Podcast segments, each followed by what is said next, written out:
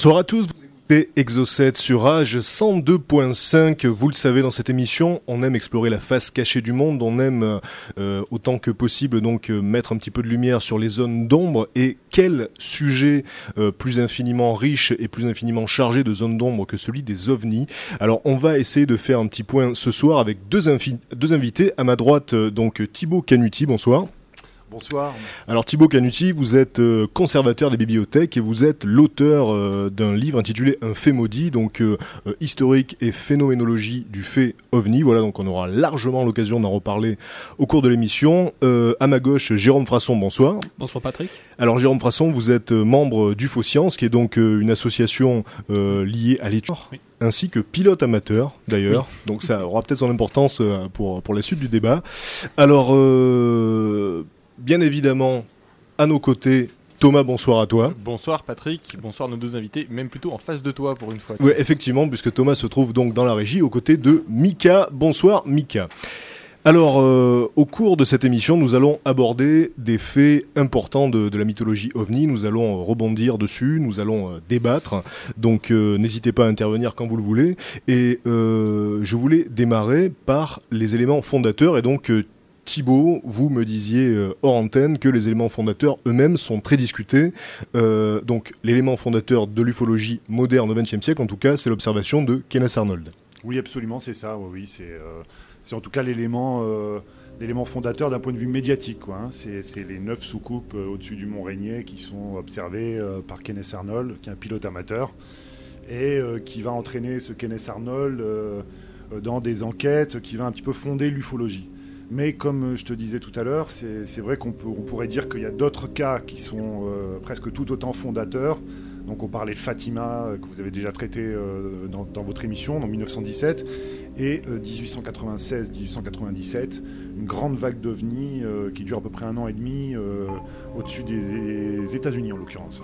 Et alors, ce que vous dites euh, dans votre ouvrage, c'est que le, phénomène ovni, contrairement à ce qu'on peut imaginer, euh, il, est, euh, il est quasiment aussi ancien que l'humanité, puisque dans beaucoup de textes antiques et dans beaucoup de cosmogonies, euh, on retrouve des éléments qui peuvent s'apparenter à la mythologie ovni, des observations euh, euh, dans le ciel, etc., des représentations.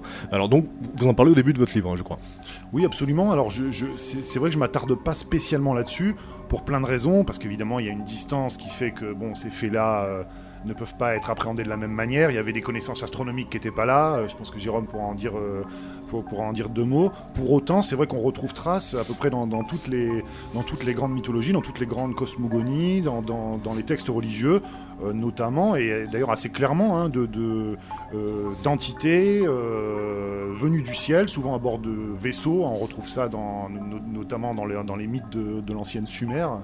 Et puis on retrouve des tas de cas, des boucliers volants à l'époque romaine, euh, j'en passe et des meilleurs. Et ce qui est à la limite peut-être même encore plus intéressant, c'est que on retrouve aussi cette aspiration chez l'être humain, c'est-à-dire que euh, effectivement dès l'Antiquité en tout cas c'est sûr, on a des euh, auteurs qui postulent de, de mondes habités euh, à l'extérieur de notre galaxie. Alors, euh, Jérôme, en tant, que, pilote amateur, est-ce que vous pouvez euh, nous en dire un petit peu plus sur, euh, le cas justement de Kenneth Arnold, qui, a été le, créateur du terme, du terme soucoupe volante, donc flying saucer Alors le terme Flying Saucer, c'est un terme qui a été créé en fait par Kenneth Arnold pour désigner, pour donner un nom à ce qu'il avait vu. En fait, Kenneth Arnold était un homme d'affaires et en 1947, euh, il prend son avion pour se rendre à un rendez-vous professionnel. Et là, euh, il survole les montagnes à un moment donné et euh, il aperçoit une série d'engins bizarres. En fait, ils n'avaient pas la forme de soucoupe, ces engins, ils avaient une forme de V. Et il l'écrira plus tard comme. euh, bah, il dira c'était comme des engins, c'était comme des soucoupes qui ricochaient sur l'eau. Flying saucers, des soucoupes volantes, littéralement. hmm. Et c'est ce terme qui a fait euh, écho dans la presse et qui est, bah, qui est devenu un terme acquis, en fait, soucoupe volante, puisqu'avant les gens n'avaient pas le moyen de dire vraiment ce qu'ils voyaient, ils parlaient de choses dans le ciel, de globes, etc. Alors, euh, Excusez-moi, une, oui. une petite, si on veut vraiment taper dans, dans l'histoire, hein, ouais, euh, il y a un cas qui se passe, euh, euh, qui se passe euh, à la fin 19e siècle aussi, et où, euh, et où on a déjà une évocation comme ça. Donc ça, c'est assez intéressant. On a déjà, je crois que c'est en 1878, je retrouve pas là, dans mon bouquin euh, la page exacte où il y a ça, Euh, mais il y, a, il y a une évocation comme ça d'un témoin qui dit effectivement qu'on aurait dit une, une assiette renversée comme ça qui, qui, qui- qui ricoche sur l'eau. Donc c'est intéressant parce que déjà il y a une similitude de forme, hein, mais ça qui est, qui est très ancienne, qu'on retrouve quand on fait des, des- des recherches autour de ce type d'observation dans l'histoire. Et puis euh, plus intéressant, il y a une similitude de mouvement. C'est-à-dire un mouvement comme ça qui est assez euh, erratique, hein, euh, qui, est, qui, est- qui a désordonné. Euh, comme si euh, il était mu par, euh, par quelque chose, Mm. en tout cas un principe qui est, qui est, qui est- qui est pas celui de nos avions modernes. Quoi. Voilà. Alors, dans l'inconscient collectif, un des événements, si ce n'est l'événement le plus important, celui qui est le plus connu en tout cas, de l'ufologie moderne, c'est bien évidemment le cas de, de- de Roswell, donc en 47.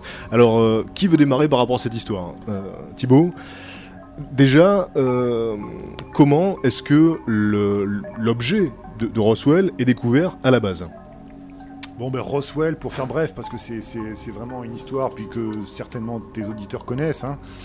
Mais euh, Roswell, en gros, c'est euh, un fermier euh, qui découvre, donc il s'appelle Mac Brazel, qui découvre des, des débris assez étranges, assez exotiques, enfin en tout cas aux propriétés complètement exotiques, qui va laisser traîner ça un moment parce qu'en gros il a des moutons à ranger, le type il a vraiment d'autres choses à faire quoi. Et puis euh, il va aller trouver le shérif du coin, il lui en parle, ils préviennent l'armée et à partir de là tout s'accélère. Il y a d'abord donc euh, une première annonce euh, assez étrange là-dessus. Les, spécialistes de la question s'accordent pas trop sur l'interprétation à donner à ces faits. Mais il y a une première annonce de l'armée qui déclare en gros on a trouvé une soucoupe volante et une seconde le lendemain qui dit bah, la soucoupe volante c'était des débris d'un ballon météo, quoi, en gros absolument banal. Et de là, bah, se suit euh, une controverse absolument euh, phénoménale. Euh, en gros, le phénomène reste, enfin le, mythe Roswell va rester enterré pendant à peu près 20 ans. Mais il est dans les coulisses, il traîne dans les coulisses de l'ufologie. Notamment, il y a un bouquin de Frank Edwards qui sort en 66, dont je me rappelle plus le titre. Mais qui dit c'est comme cette histoire à Roswell au Nouveau-Mexique où finalement l'armée est venue a tout bouclé euh, et a fait croire que c'était un ballon météo Mm. mais c'est beaucoup plus compliqué que ça.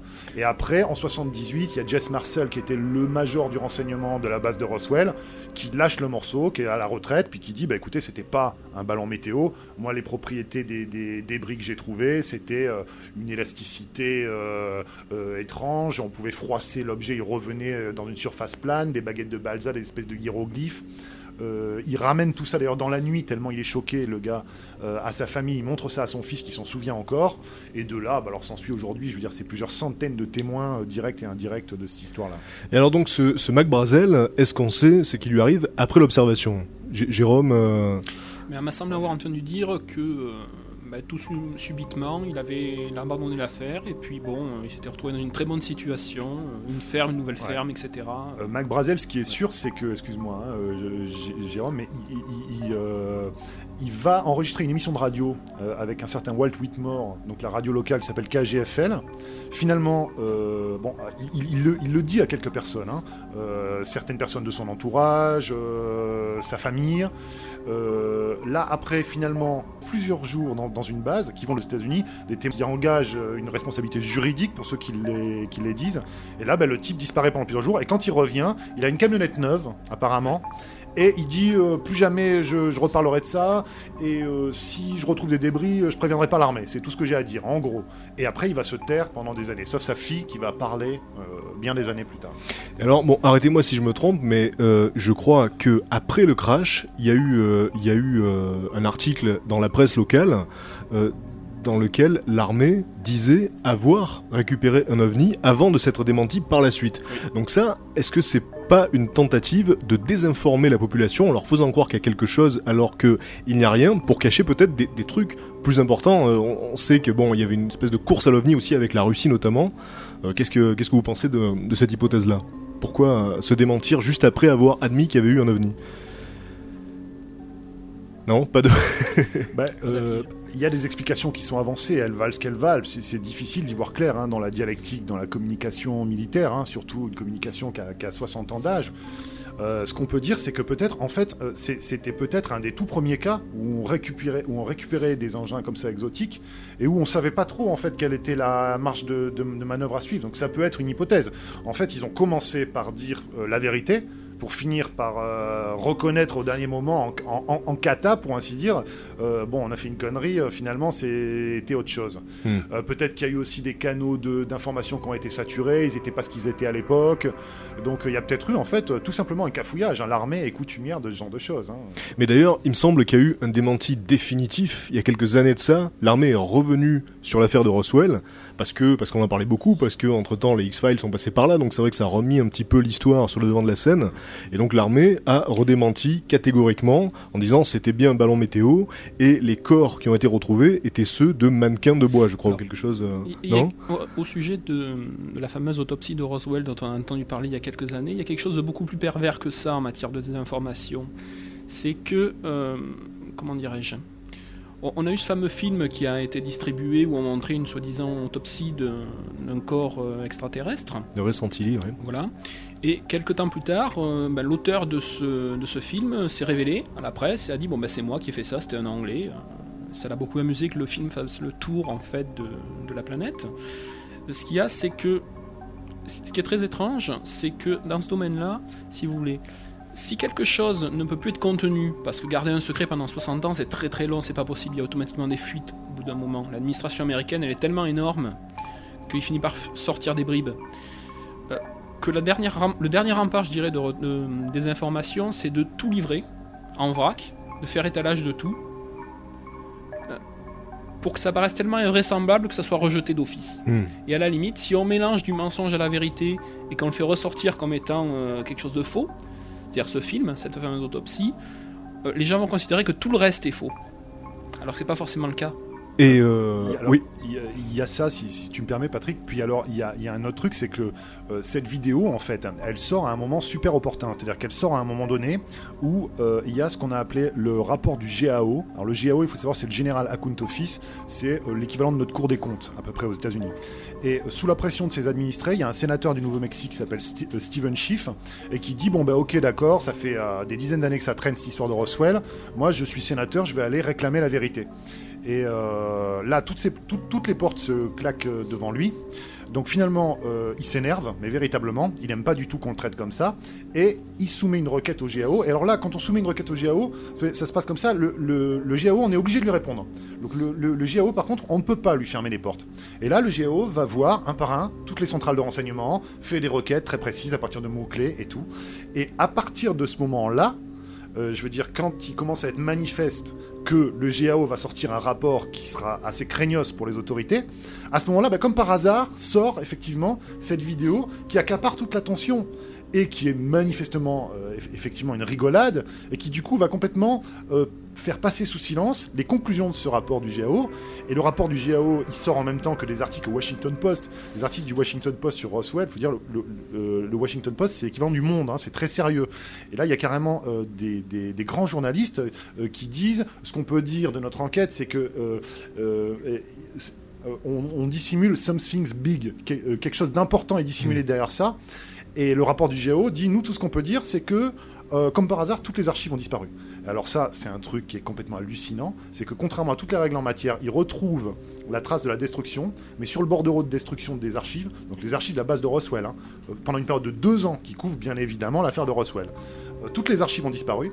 Les archives de la police militaire qui étaient indépendantes, euh, les MP, hein, les MP américains, avaient leurs propres archives, elles ont disparu aussi. Et euh, comme ils en sont euh, autour de cette affaire-là, le GAO demande aussi pour le MJ12. Et là, on lui répond. Alors il y a l'AFOSI. L'AFOSI, c'est euh, les services secrets de l'Air Force. disent on a bien un document qui comporte les mots MJ12, mais on n'arrive pas à le trouver. Donc, mais c'est ça les réponses qui sont données. hein. Je veux dire, il est disponible le, rapport de l'Air Force. hein. C'est assez hallucinant, quoi. Thomas Oui, oui, non, moi je voulais un petit peu revenir sur, euh, sur la vidéo parce que l'hy- l'hypothèse effectivement de sortir euh, comment dire, une vidéo pour, euh, pour décrédibiliser l'ensemble me paraît une hypothèse intéressante. Surtout que quand on se penche, et là je demande un petit peu votre avis là-dessus, euh, quand on se penche sur cette vidéo, je trouve que pour une bonne blague, le- les moyens mis en œuvre dans la réalisation sont assez énormes. Enfin, je veux dire, même de nos jours où c'est devenu coutumier de faire des blagues sur internet pour que ça fasse le tour du monde, etc., on a rarement vu des, des- canulars aussi bien faits, ou alors c'était carrément euh, des marques qui faisaient ça à vocation publicitaire, mais on a rarement vu des canulars aussi bien faits, circuler ou être distribués. Et c'est vrai que, mis à part certains détails, alors moi je pense à un dossier de Science et Vie qui avait étudié justement la vidéo, qui avait analysé donc plusieurs plans, etc., pour démontrer que ça tenait pas la route, et notamment euh, grâce à, des éléments de décor qu'il y avait, etc. Donc le dossier était, solide, mais n'empêche que la vidéo, elle, je trouve, avait beaucoup de moyens pour quelqu'un en amateur qui a juste voulu faire marrer le monde, quoi. Mais de, de toute évidence, euh, même si cette vidéo était réelle, même si à la base il y avait une vidéo d'une réelle autopsie, supposons. Je veux dire, il suffit de faire circuler une vidéo qui soit un fake, qui soit ressemblante trait pour trait, qui soit une reconstitution, qui, en- qui soit largement diffusée et qu'on va présenter ensuite comme un faux, officiellement. Du coup, même la vidéo de base, celle qui était réelle, automatiquement va être englobée avec l'autre. Automatiquement. On peut à la limite couper, faire un mélange de choses vraies et de choses fausses. Et puis, en l'occurrence, pour cette vidéo, je précise quand même que le, le type qui avait fait les effets spéciaux s'est dénoncé. C'est-à-dire, euh, l'a dit, c'est moi. C'est- C'est moi qui ai fait ça, j'ai fermé ma gueule pendant des c'est années, mais un c'est pro, moi. hein. c'est un pro d'ailleurs. Et euh, c'est euh, euh, c'est ce que les, les membres du rapport Cometa, alors, ceux qui connaissent les ovnis euh, connaissent sûrement le rapport Cometa, appellent ça en fait de la désinformation amplifiante. Et c'est vrai que c'est vrai que le, le- le meilleur moyen de faire en sorte qu'un truc soit soit carchérisé, qu'une idée soit carchérisée, c'est eh ben, de mettre une avalanche de, de- de données plus Ouais. ou moins euh, plus ou moins fallacieuses.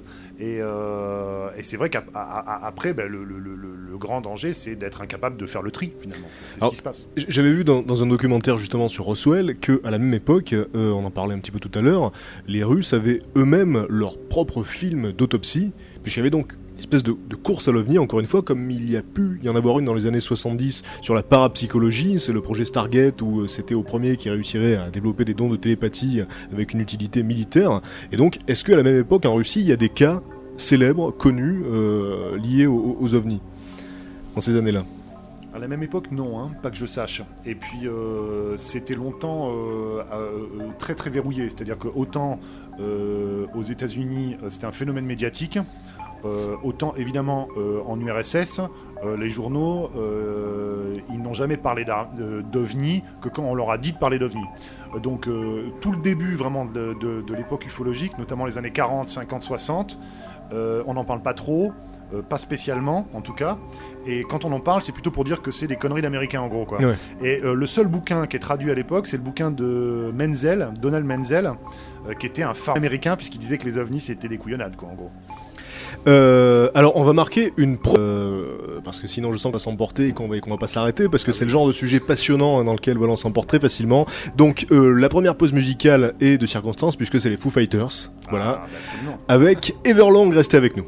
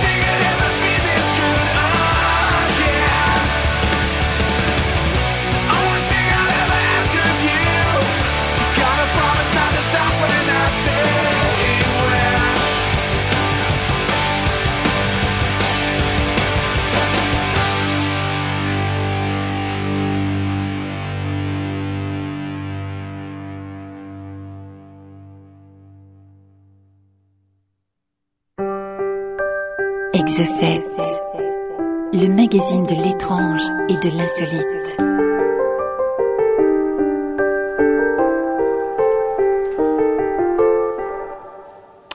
Toujours dans Exocet à l'instant, c'était les Foo Fighters. Alors bon, j'ai choisi le morceau, je vous l'expliquais euh, tout à l'heure, c'est parce que euh, les Foo Fighters, c'est avant tout le nom d'un phénomène observé euh, dans les années dans les années 40-50, je crois. Seconde Guerre mondiale. hein. Seconde Guerre mondiale. Donc des, des- des phénomènes lumineux qui euh, qui pourchassaient les avions parfois. euh, Tout à fait. Oui, qui, voilà. qui- qui tournaient autour des carlingues, qui sont repérés effectivement euh, par les Alliés comme par euh, les Allemands.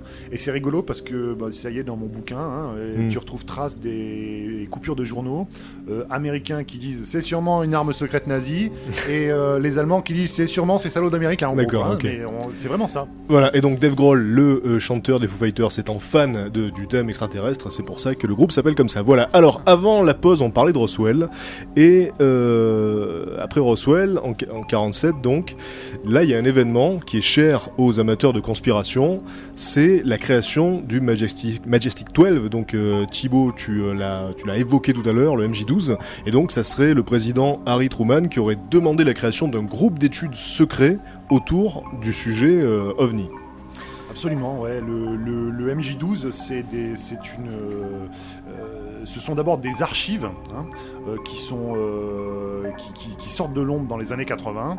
Euh, on ne sait pas trop finalement d'où elles viennent. C'est William Moore, hein, tu m'arrêtes, Jérôme, si je dis des bêtises, mais c'est ça, qui ressort ça. Et en gros, ces archives disent qu'effectivement quelque chose a été récupéré à Roswell, qu'une commission ultra secrète a été chargée de, de gérer le dossier et ses retombées, parmi lesquelles on trouve alors essentiellement euh, des hauts pontes militaires, euh, des scientifiques très importants de l'époque, euh, Van Warbush par exemple, l'astronome Donald Menzel dont on parlait, et cette commission en fait aurait géré le dossier OVNI, bien après puisqu'on trouve d'autres traces notamment à l'époque de Kennedy, donc ça, ça aurait continué pendant longtemps. Sauf que il y a des chercheurs qui ont pu révéler que, alors notamment il y a plusieurs failles, des failles de typographie, de présentation de ces archives. Bon évidemment elles n'ont jamais été reconnues, euh, hein, euh, même reconnues comme fausses par le FBI qui a fait une enquête là-dessus. Et ensuite il y avait euh, la signature d'Harry Truman en bas du, du- du papier originel, euh, qui apparaît comme étant euh, en, en fait une copie parfaite euh, d'une autre signature dans une autre euh, trace d'archive. Ouais. Et comme les proportions de chances de faire euh, une signature vraiment strictement identique est de 1 sur euh, 14 millions, comme de Ok. gagner au loto en gros, euh, on en a conclu que c'était faux. Par contre, ces documents sont quand même intéressants parce que euh, s'ils sont faux, ils sont tellement bien ficelés, enfin moi en tout cas c'est ce que j'incline à penser, s'ils sont faux, ils sont tellement bien ficelés que peut-être est-on encore, alors on va nous accuser de conspirationnisme, hein, mais peut-être est-on encore dans quelque chose qui ressemblerait à une manipulation. Manipulation par qui par quoi Pas forcément par les, par les autorités militaires, hein, mais en tout cas c'est quelque chose qui, euh, qui, à mon sens, ne peut pas être fait par euh, des individus isolés comme ça, euh, même euh, dans les, au début des années 80. Et alors, qu'est-ce que le projet euh, Blue Book? C'est, lié au, Majestic, au Majestic 12, non? C'est, difficile à dire. hein. Alors le, le- le projet Blue Book, c'est encore autre chose. C'est dans les années 60, euh, est confié à l'université du Colorado. euh, après euh, toute une série de commissions officielles, donc Sign, Grudge, puis euh, différents euh, comités comme le, Robertson Panel pendant les années 50 aussi. Euh, on décide de donner, d'allouer des budgets à l'université du Colorado sous la responsabilité euh, d'un- grand ponte universitaire, un mandarin euh, de, de l'époque, donc euh, Edward Condon euh, pour faire une enquête sur les objets volants non identifiés et surtout euh, savoir quel intérêt ça peut avoir de les étudier. hein. Et euh, alors là, ce qui va ressortir, bon c'est pareil, c'est une longue histoire, hein. Euh, ce qui va ressortir c'est que dès le début, il y a finalement euh, des archives qui vont fuiter. Euh, et qui vont révéler que la consigne était donnée depuis le début de présenter le sujet de manière tellement ridicule que finalement euh, les, scientifiques n'auraient pas envie de s'y intéresser. Et contrairement à ce qu'on dit, euh, le rapport Blue Book, donc le rapport final, ne dit pas que ça n'existe pas. hein. Il, il conclut d'ailleurs lui-même un reliquat de cas qu'il n'arrive pas à expliquer. Il en évacue au passage qui aurait pas dû être évacué comme ça, mais il conclut que le phénomène, euh, en tout cas, rien ne prouve qu'il n'existe pas, mais par contre, il conclut qu'il n'a aucun intérêt scientifique. Et donc, à partir de là, censément, donc en 66 ou 67, je me souviens plus très bien, euh, les Américains déclarent on ne s'intéresse plus au phénomène ovni, euh, on ne collationne plus les faits, euh, en gros, on s'en occupe plus. Ce qui est faux, bien évidemment. Alors, pour revenir sur, sur l'affaire de, de Roswell, euh, un élément très important aussi, c'est euh, la fameuse euh, théorie du rétro-engineering sur la soucoupe qui se serait écrasée à Roswell. Et donc, Jérôme, Jérôme Frasson, vous pouvez peut-être nous parler justement de l'implication de, de- Jean-Pierre Petit Oui. dans, dans, cette thèse-là. En fait, l'engin de, de Roswell n'était peut-être pas forcément une soucoupe. Il pourrait s'agir d'autre chose, d'origine extraterrestre. En fait, euh, les Américains possédaient, euh, pendant la guerre froide, un appareil euh, qui était le SR-71 Blackbird. Donc c'est un avion espion américain qui volait à trois fois la vitesse du son. Depuis, cet appareil a été mis donc dans un musée et les Américains posséderaient, par justement une, une rétro-engineering de cette épave de Roswell, un appareil beaucoup plus moderne, basé sur la MHD, la magnéto-hydrodynamique, qui serait l'engin Aurora. Et cet engin aurait des possibilités de vol tout à fait extraordinaires. C'est un appareil qui vole à 10 000 km/h, qui vole à hum, presque 60 km d'altitude, qui peut se satelliser en utilisant une poussée additionnelle et monter à 80 km d'altitude, et qui peut rentrer dans l'atmosphère sans bouclier thermique en utilisant un bouclier MHD, ce qui est tout à fait révolutionnaire. Alors, la MHD, c'est euh, c'est le, le, l'électro, le, le magné- c'est- c'est- le terme exact, c'est quoi? Magnéto-hydrodynamique. Magnéto-hydrodynamique. Alors donc, c'est, ça serait euh, Alors- une, une technique de propulsion. Pas seulement, c'est la magnéto-hydrodynamique, c'est beaucoup plus vaste que ça. euh, c'est en fait l'art et la manière d'agir sur un fluide en utilisant des forces électromagnétiques. Alors, on peut s'en servir effectivement pour propulser un sous-marin très rapidement, pour propulser des torpilles extrêmement rapidement. On pouvait construire des torpilles et ça se fait. Ça a été fait par les soviétiques apparemment. Tout hein, à fait. forcément. Alors les soviétiques c'était les voilà les soviétiques c'était les torpilles supercavitation, c'est un peu différent. Les torpilles MHD ont une capacité à, à aller dans l'eau à plus de 2000 km/h. En fait, pendant quelques secondes en utilisant euh, des systèmes MHD justement. Par ailleurs, euh, dans l'air, ça permet de faire voler un avion sans euh, bang sonique. C'est-à-dire qu'un appareil, euh, un avion, lorsque vous atteignez Mach 1, il produit un bang. D'accord. Et on arrive par la MHD à annihiler les zones de choc, et donc à, voler sans bang, d'une part, et d'autre part, vous savez que à, à Mach 2, par exemple le Concorde, euh, utilisait 60% de sa puissance pour créer des zones de choc. 60% de son énergie. Là, c'est plus le cas. Puis c'est un procédé aussi qui, euh, qui annihilerait aussi euh, l'effet des jets, hein, puisque en fait ça, ça créerait euh, une, une zone vide d'air un petit peu autour. Donc apparemment, ou du moins il serait moins. Non, non, c'est en fait, le- disons que ce qui se passe, hein, c'est que la MHD peut servir effectivement à annihiler une onde de choc dans un fluide, donc dans l'eau, dans l'eau de mer pour un sous-marin, ou dans l'air pour un avion. Mais c'est également un phénomène qui peut être propulsif. Jean-Pierre Petit a fait, des, travaux sur, la MHD. Et il est arrivé à la conclusion qu'il était possible de fabriquer un aérodyne, ce qu'il a appelé un aérodyne MHD, c'est-à-dire un appareil qui se propulse grâce à cette technologie, euh, et qui aurait euh, la forme de deux assiettes renversées collées les unes aux autres. Ok. Parce que si j'évoquais Jean-Pierre Petit, c'est parce que euh, bon, dans le cadre de, de votre association, vous avez, vous avez pu le rencontrer Oui. et, euh, et il vous cite sur, sur, sur son site. Alors Jean-Pierre Petit, pour ceux qui ne savent absolument pas qui c'est, euh, c'est un ancien chercheur au CNRS et donc c'est un physicien? Oui, c'est un physicien des plasmas et un astrophysicien. Et donc cet homme-là est probablement un des, un des scientifiques martyrs vraiment dans, dans, dans cette cause uf- Oui. ufologique puisqu'il a été mis au banc de la communauté scientifique euh, de par son implication justement euh, dans, dans ces recherches-là sur, sur, sur cette propulsion-là et puis sur aussi sa, sa, sa, sa- croyance euh, dans le fait u- ufologique. Justement, le, le- le terme de croyance n'est peut-être pas le terme le plus adapté pour le, le définir. Euh, lui vous dirait, s'il était là, euh, ne me demandez pas si je crois ou si je ne crois pas. La question n'est pas là. Demandez-moi si c'est possible ou si ça n'est pas possible. C'est-à-dire qu'en fait, lui, l'éclair de génie qu'il a eu, c'est qu'en fait, devant le phénomène ovni, euh, on avait des témoignages. C'est-à-dire, on disait, voilà, euh, le témoin a dit que l'engin était passé entre le clocher et la colline qui était derrière. Ça a duré 5 secondes, donc l'engin a dû accélérer à une vitesse supérieure à celle du son, on n'a rien entendu. Donc, sur cette base-là, les rationalistes ont dit, ben, c'est pas possible, on aurait entendu un bang. Donc la personne a eu une hallucination ou a affabulé. Lui a raisonné différemment et s'est dit, est-ce que c'est possible de voler en vitesse supersonique sans produire d'onde de choc? Et s'est posé cette question en tant que physicien des plasmas. Et est arrivé à ces conclusions-là, sur cette base-là, sans prendre parti au départ, sans croire ni ne pas croire.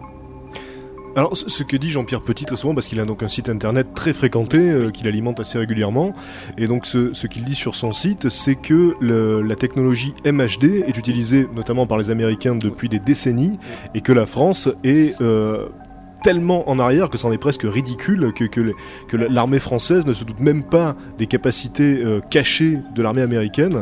Et donc lui-même a, a écrit une BD parce qu'il est aussi dessinateur. Enfin, il est Oui. mu- mul- multi multi euh, talentueux.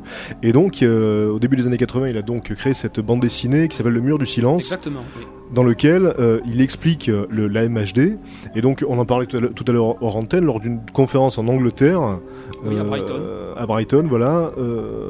il, il aurait il aurait parlé de la MHD. Et puis à la fin, donc il y a un général, je crois, c'est ça? Oui, c'est-à-dire qu'en fait, il s'est rendu en 2001 à un congrès sur la propulsion avancée à Brighton, en Angleterre, avec des scientifiques américains qui travaillaient sur les black les- ce qu'on appelle les black programs américains, programmes secrets. Euh, et en fait, euh, bah, il s'est aperçu que des, recherches étaient conduites euh, toujours actuellement sur la MHD et uniquement dans des buts militaires. C'est-à-dire des buts de propulsion, créer des torpilles hyper véloces qui vont à 3000 km/h, qui atteignent la plateforme de tir euh, en 5 secondes. Des avions, notamment l'engin Aura dont on a parlé, l'hypersonique satellisable, et également le B2, en fait, qui est un bombardier de, de- du troisième millénaire, de dernière génération, qui officiellement est présenté comme un engin subsonique, c'est-à-dire qu'il volerait moins vite que le son, qui aurait besoin de trois ravitaillements en vol pour aller faire un bom- un bombardement en Afghanistan, par exemple. Euh, alors qu'en fait, c'est pas ça le B2. C'est- un engin qui est même le successeur d'Aurora, et c'est un engin hypersonique. Mais est-ce que est-ce que les Américains ont reconnu officiellement l'existence de, de tels engins? Non, pas du tout. Pas du tout. Justement, c'est là que, le, que la question se pose, c'est qu'officiellement, ces engins-là n'existent pas. Euh, De même que les torpilles hyper véloces. D'accord. Par contre, euh, ce, qui, ce, qui, ce qui existe, c'est- c'est les traces historiques de, de ce rétro-engineering. Oui. C'est-à-dire qu'on on, on a par exemple, euh, bon, il y a deux cas euh, très connus qui viennent accréditer euh, cette thèse-là. Cette thèse-là. C'est, euh, il y avait un ingénieur canadien qui était responsable d'un projet, notamment euh, lié aux ovnis au Canada, qui s'appelait le projet Magnet, qui s'appelait Wilbur Smith. Et ce Wilbur Smith, dans les années 50, euh, rencontre euh, dans, je ne sais quelle réunion euh, proche du Pentagone un certain Robert Sarbacher, donc un scientifique de haut niveau, qui allait devenir le patron du Washington Institute of Technology, donc vraiment un, grand ponte de l'université américaine.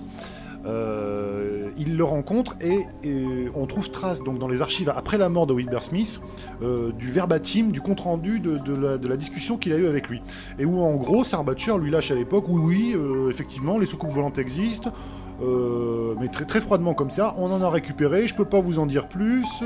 Ce qui est dit dans le livre de Scully, de Frank Scully, que reprendra d'ailleurs hein, Mm. X-Files, c'est là que ça vient, c'est un ouais. des tout premiers livres sur l'ufologie américaine. Et euh, le, livre de Scully dit la vérité, tout ça, et lui repart au Canada avec ça dans sa boîte, euh, en comprenant pas trop ce qui se passe. Et il y a un ufologue dans les années 80, un ufologue américain, qui ressort les papiers de Wilbur Smith et qui va retrouver Robert Sarbacher, euh, donc à la retraite, qui avait à l'époque plus de 80 ans, et qui lui écrit directement en lui disant voilà ce qu'on a retrouvé dans les archives de Wilbur Smith, est-ce que vous confirmez? Et là, Robert Sarbacher, à la grande surprise de tout le monde, se fend d'une belle lettre où il explique oui, oui, je confirme, j'ai été associé à des projets euh, de rétro-engineering, enfin il ne le dit pas comme ça, mais euh, il dit hein, des projets qui étaient chargés d'étudier non seulement euh, des engins exotiques extraterrestres, mais en plus également des entités biologiques extraterrestres. Alors que lui d'ailleurs il décrit comme qui avait plus l'air d'être des espèces de robots biologiques, comme des insectes. Donc c'est hallucinant parce que c'est l'équivalent. Enfin, je veux dire, c'est comme si euh, demain, euh, je sais pas, le, le- le- le président du CNRS lâchait un truc comme ça. Ouais. Après, on a euh, Victor Marchetti qui a été un directeur adjoint du- de la CIA, mais pas n'importe qui. Je veux dire, un des numéros 6 de la CIA, quoi, qui a écrit un bouquin qui s'appelle The Cult of Intelligence. Alors, il n'en parle pas dans son livre, mais dans un interview qu'il a donné, euh, il dit on a bien entendu parler de, de très fortes rumeurs pendant tout le temps où il était au CIA, à la CIA, d'existence de projets ultra secrets comme ça de rétro-engineering à partir de récupération de, de soucoupes volantes et mettant euh, alors autour de la base de Wright Patterson dont on parle beaucoup dans le dossier Roswell. Et donc, toute, euh, toute la seconde partie du XXe siècle, finalement, qui suit cet épisode de, Roswell, est hantée par ces témoignages-là. Après, il y a le bouquin de, du colonel Philippe Corso aussi, qui lui carrément, euh, je veux dire, n'est que là-dessus. Philippe Corso, qui, a fait partie du National Security Council, qui est un colonel qui a fait une très belle carrière dans, l'armée, qui lui euh, prétend qu'il a été confié, euh, on lui a confié euh, la mission justement euh, d'assurer ce rétro-engineering en collaboration avec les plus grandes firmes aéronautiques et industrielles de l'époque. Alors, juste pour ceux qui, euh, qui ne comprendraient pas le terme rétro-engineering, puisqu'on l'utilise un petit peu à tort et à travers, ça signifie tout simplement littéralement donc euh, euh, de l'ingénierie inversée, c'est-à-dire qu'à partir d'un matériau de base, on essaie de comprendre comment c'est fait, et donc voilà.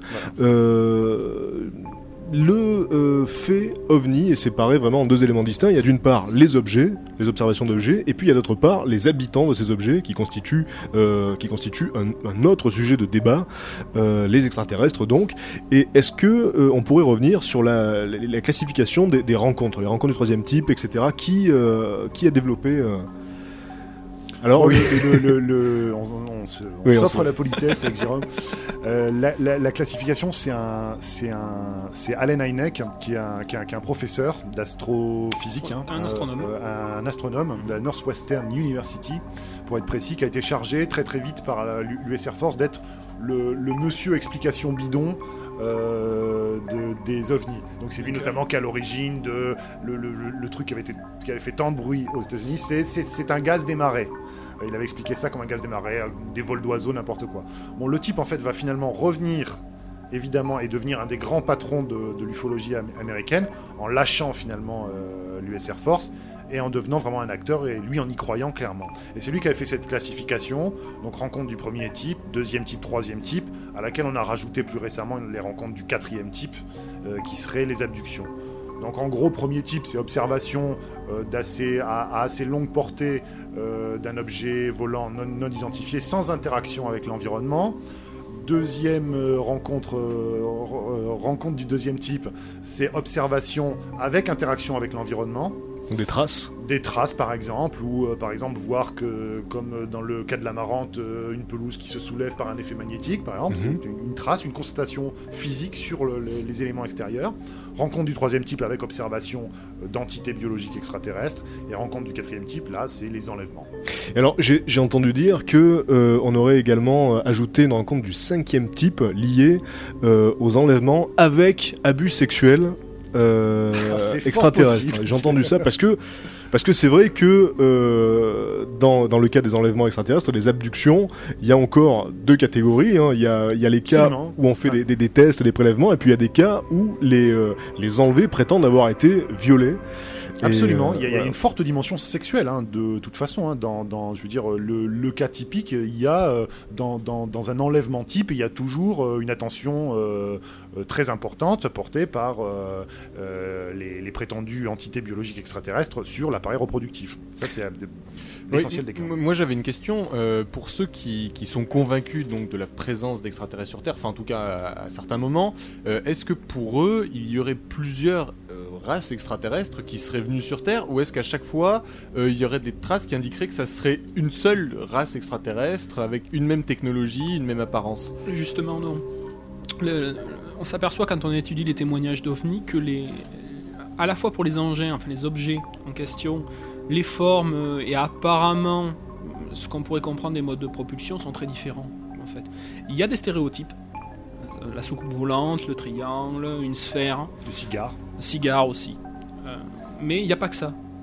Et pareil pour les entités biologiques extraterrestres, euh, il y a des stéréotypes aussi. On a parlé des petits gris, c'est-à-dire des gens avec euh, un petit corps d'un mètre d'eau, une grosse tête, chauve, des gros yeux, etc. les Mais y a Vénusiens d'Adamski, les blonds, les grands Voilà. blonds, les grands blancs, il y a, d'autres stéréotypes aussi.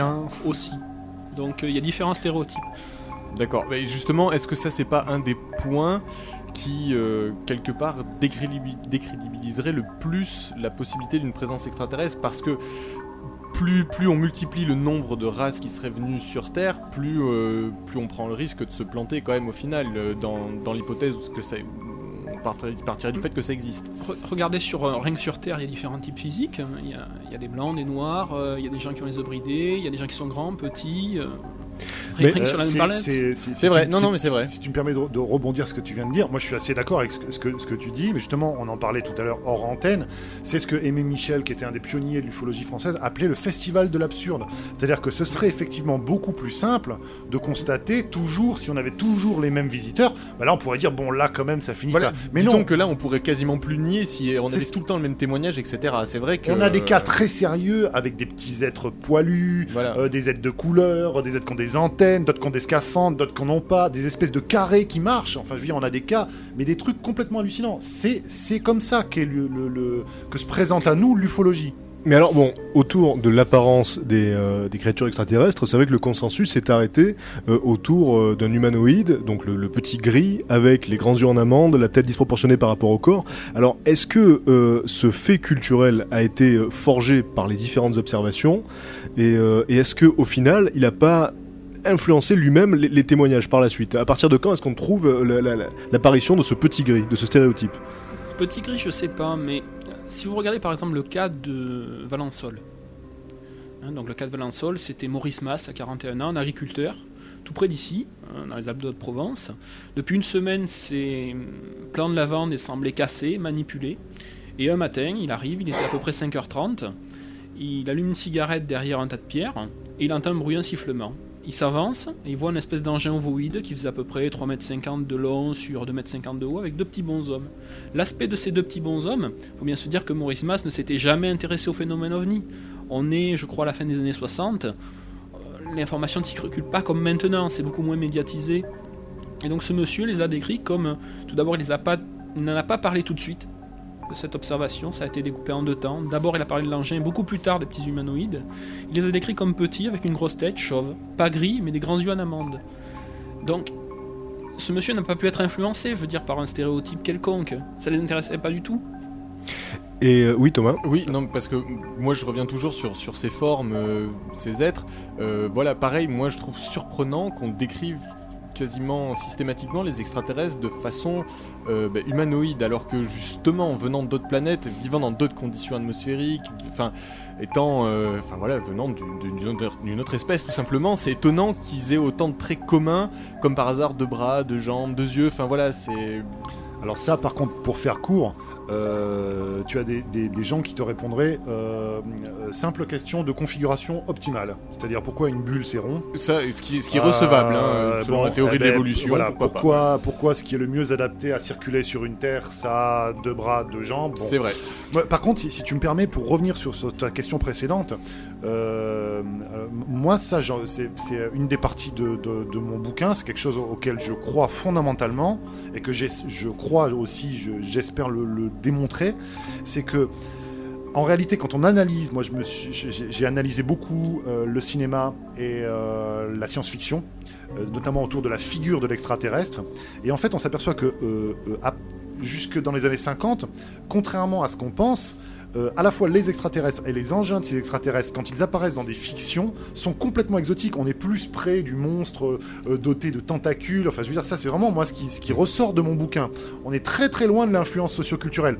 Au contraire, c'est ça donc la grande faille des sociopsychologues, c'est que au contraire, euh, à partir du moment où on commence à voir des petits gris ou des soucoupes volantes, dans le cinéma notamment, hein, je veux dire, dès, la fin des années 50. C'est dans un effort de recoller à la réalité des observations d'OVNI, qui est fait par ces auteurs de fiction. Pas l'inverse. Donc, Donc c'est bien les observations d'OVNI qui sont le stimulus original. Ça, je veux dire, on le prouve. euh, je- on le prouve historiquement parlant. mais, mais donc c'est important effectivement parce que parce que ce n'est pas la même chose que les gens témoignent parce qu'ils ont vu des films que euh, au contraire les films essaient Absolument. de recoller au témoignage. Absolument, C'est pas, pas du tout la même chose. C'est pour ça que c'est si important aussi euh, d'étudier les aspects sociologiques, culturels de ce phénomène-là. C'est comme ça qu'on comprendra. On a besoin de, de- de- de- de- d'astronomes comme Jérôme, mais on a aussi vraisemblablement besoin, on a vraiment besoin d'une multidisciplinarité en ufologie pour comprendre, enfin, pour avancer un petit peu au milieu de ce sac de nœuds, parce que c'est, bien de ça dont on parle finalement. On va marquer une seconde pause dans cette émission. Euh, J'espère que vous prenez du plaisir à, à écouter toutes ces histoires-là. Et on revient juste après pour évoquer justement des cas français,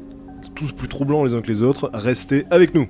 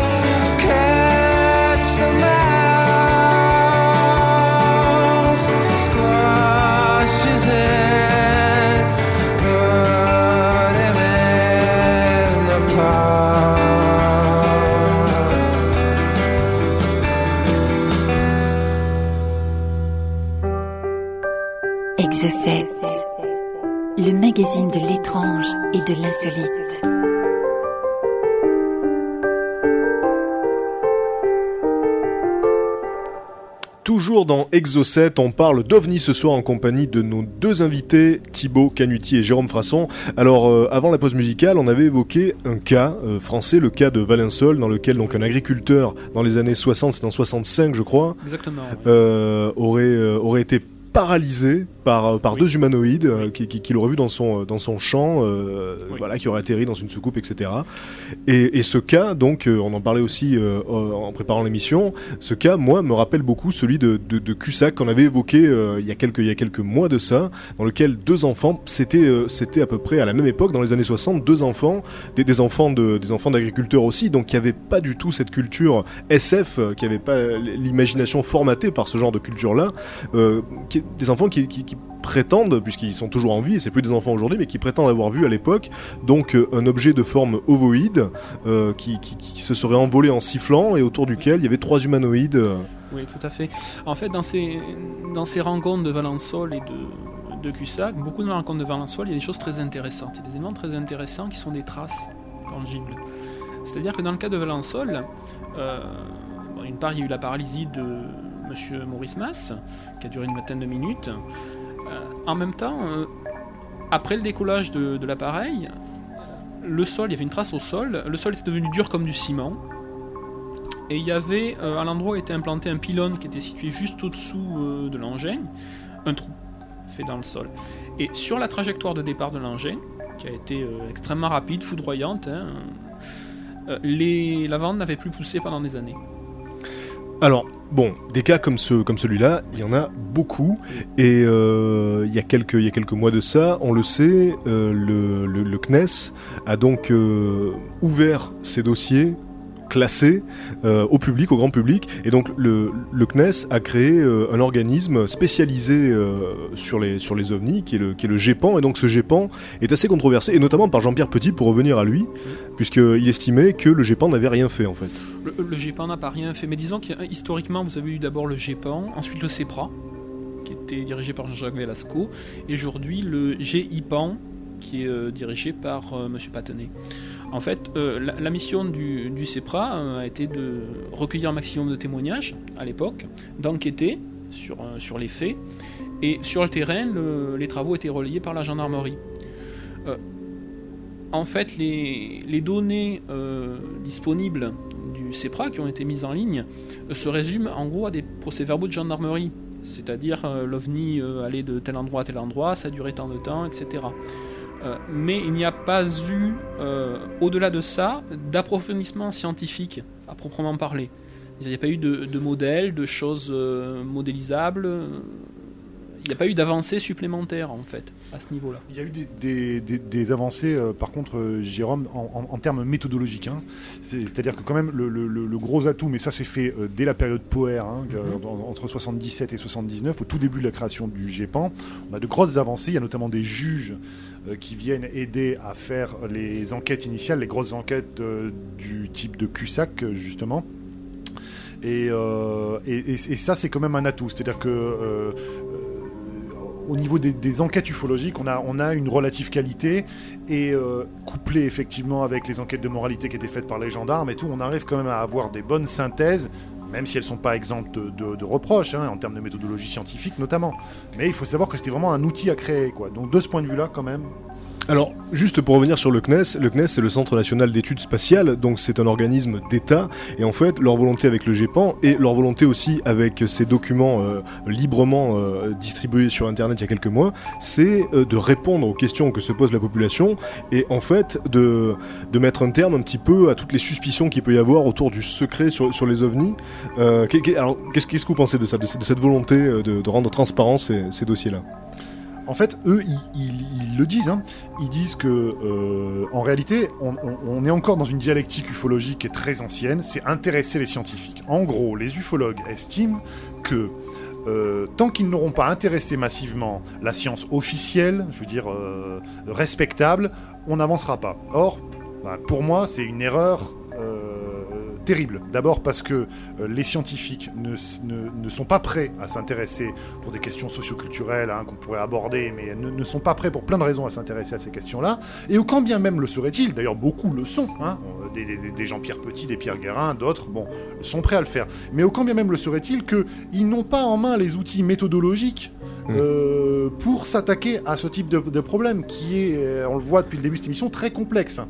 Donc euh, en réalité, euh, le GEPAN continue de tourner un petit peu autour du pot. C'est ce qu'on peut lui, reprocher. Ce qu'il faut quand même que les auditeurs sachent, c'est que il y a eu euh, trois dirigeants en dehors de l'actuel. Hein, Poher, Esterle et Velasco. Ce qui est intéressant, c'est que les trois quand même quittent euh, la direction de cet organisme du CNES en disant euh, on croit aux ovnis et à l'hypothèse extraterrestre. hein. C'est-à-dire, euh, Ouais. allons-y franco, quoi. hein. Non Mm. seulement ils disent les ovnis, c'est un phénomène réel, mais en plus, eux, ils inclinent à penser que ce sont des extraterrestres. Donc c'est quand même intéressant que les gens sachent ça. Et avec le GEPAN, ben, il y a quand même de ce point de vue-là un certain retour à la base, c'est- c'est-à-dire, bon, on sait pas trop, on se prononce pas, mais on vous livre comme ça euh, des infos qui, pour l'essentiel, étaient disponibles dans la communauté ufologique. Je pense pas, surtout que c'est très aride quand on va voir le site, que c'est ça qui va faire évoluer le Schwimdick. Moi, à mon avis, la piste la plus sérieuse qui pourrait être celle du GEPAN, c'est de fédérer les actions privées ufologiques dans la France, parce qu'il y a des gens de bonne volonté qui pourraient être estampillés euh, CNES et qui pourraient être habilités à faire des enquêtes, à travailler.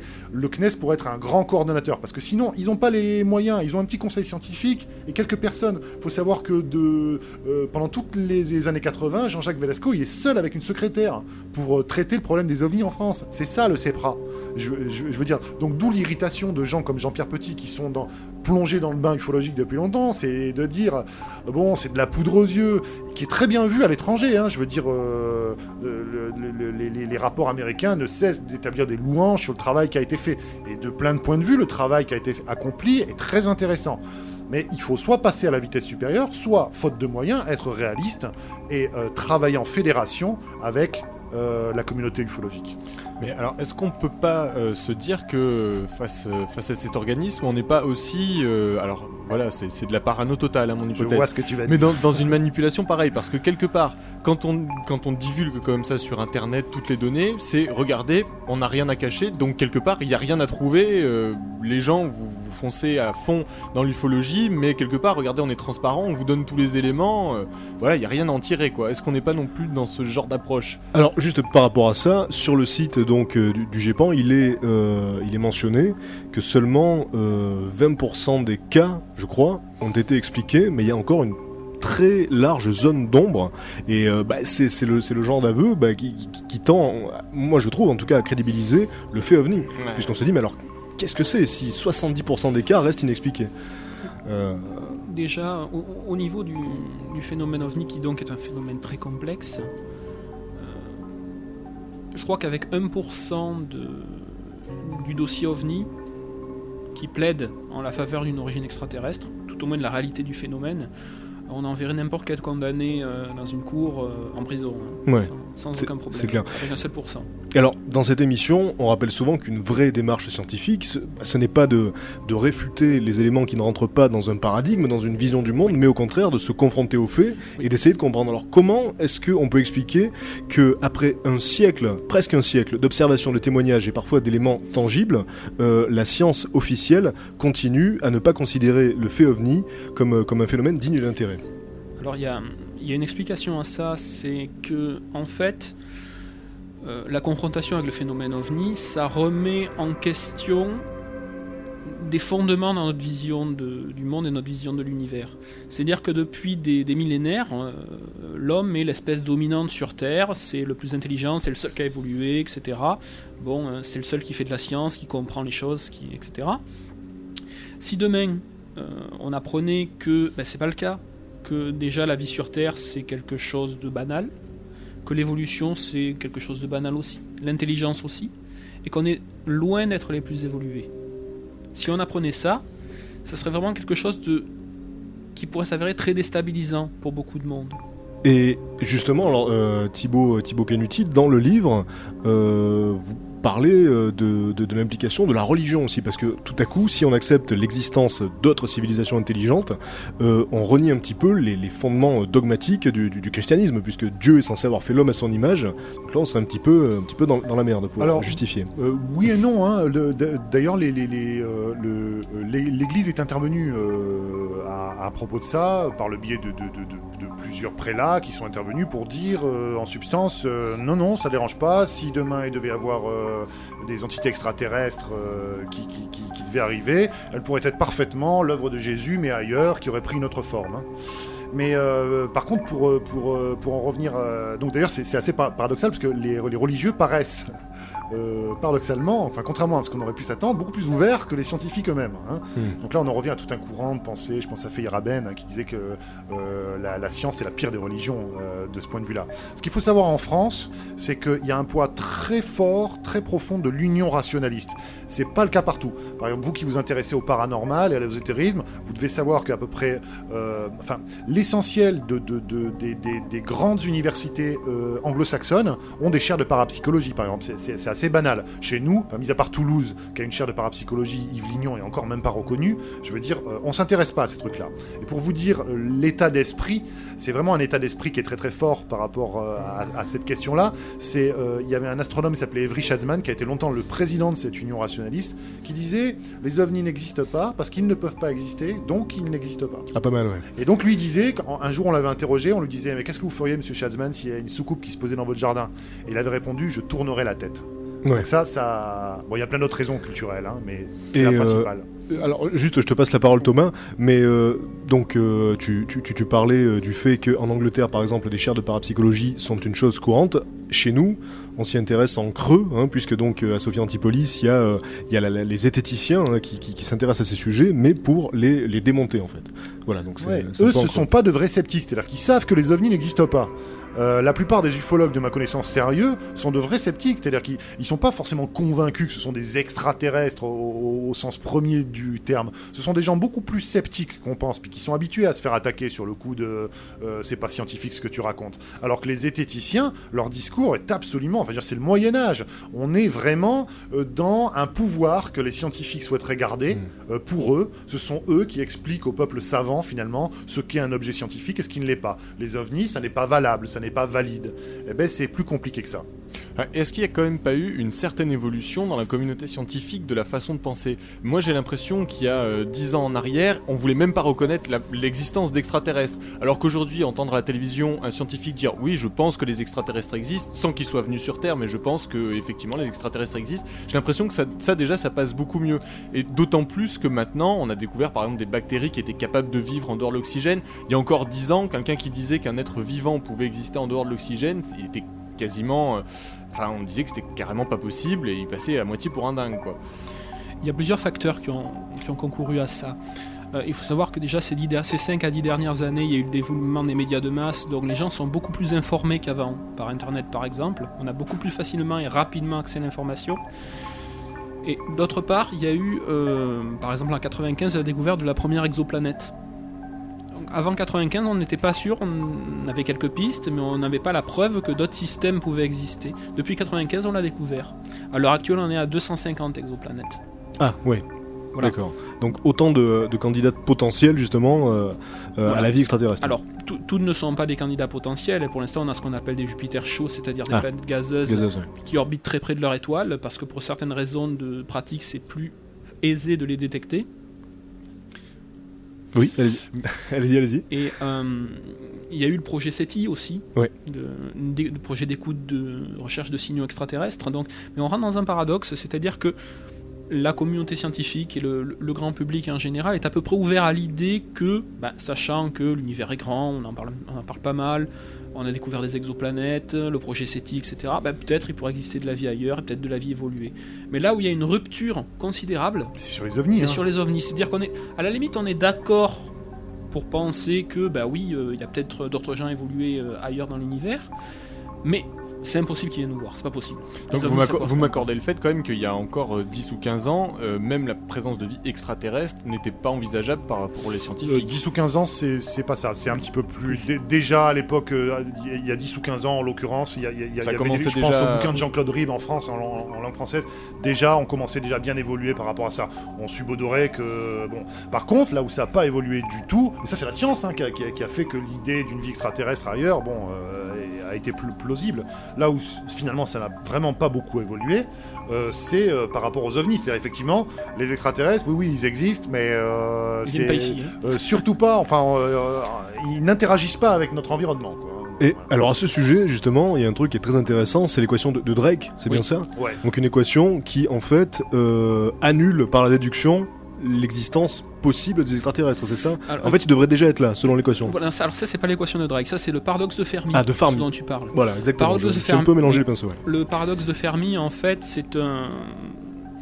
euh, je crois qu'il s'appelait Enrico Fermi, un, un scientifique, qui disait ben voilà, euh, l'univers il a à peu près 15 milliards d'années, euh, la vie évoluée elle a pu apparaître déjà il y a plusieurs milliards d'années. Euh, imaginons qu'il y a euh, plusieurs milliards d'années, des civilisations soient apparues, qu'elles atteint un niveau suffisant pour voyager dans l'univers, voyager entre les étoiles.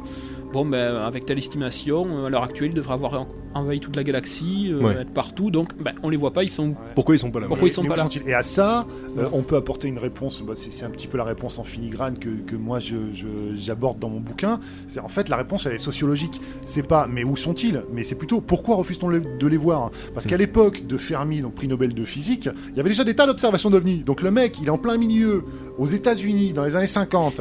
de- de- Il y, a- il y a des myriades d'observations d'ovnis et le mec il dit mais où sont-ils quoi Ouais. Euh, C'est un gag, on a envie de lui dire. Bah, Ouais. où sont-ils? Bah ils sont à côté de toi mon coco, mais seulement tu veux pas les voir quoi. Euh, Alors pour, c'est ça. Pour, pour revenir sur les cas qui ont été mis en avant par le, par le GEPAN et qui sont parmi les plus connus, en tout cas c'est sans doute les deux plus importants en France, c'est euh, le cas de Trans-en-Provence et le cas de la Marante. Alors on pourrait démarrer justement par celui de, de Trans-en-Provence. Alors euh, concrètement c'est encore une histoire Pas d'agriculteur, c'était un maçon. Un maçon, fait. pardon. Renato. Nicolai. Renato Nicolai, en fait, qui était un maçon euh, italien. Je crois que c'était au début des années 80. euh, donc Trans-en-Provence, c'est près de Draguignan, dans le Var. Bon, c'était au mois de janvier. Il travaillait sur un abri pour une, une pompe à eau. C'était à peu près 5 heures du soir. Il entend un sifflement. Il lève les yeux. Il voit se poser une espèce d'engin euh, discoïdal, à peu près 3 mètres de diamètre qui semble presque tomber, faire un bruit sourd en touchant le sol, et puis qui aussitôt après redécolle, il s'en va, en émettant un petit nuage de poussière. Bon, il est perplexe, il en parle, il en parle un petit peu à sa femme, qui lui, mais il lui dit surtout n'en parle pas, j'ai pas envie de passer pour un fou. C'est là qui c'est intéressant, c'est que comme Maurice Mass il était assez euh, gêné par le fait de parler de ça, et finalement sa, sa femme va en parler à la voisine, dont le mari est gendarme, et ce gendarme-là va venir faire une enquête sur les lieux et avoir la bonne idée de prélever en fait des plantes avec leur substrat euh, terreux, de les mettre dans des boîtes à chaussures. Et ça va arriver finalement euh, quelques temps plus tard sur le laboratoire du professeur Michel Bougnas, de l'INRA d'Avignon. Et ce monsieur va faire une découverte très très intéressante, c'est-à-dire qu'il va découvrir que euh, il, va trouver des altérations en fait dans l'équipement pigmentaire des plantes. Et ce qui est intéressant, c'est que ces, ces altérations diminuent lorsqu'on s'éloigne du point où se trouvait le phénomène, selon l'inverse du carré du rayon de la distance, qui est typique d'un phénomène radiatif, avec une très bonne corré- corrélation.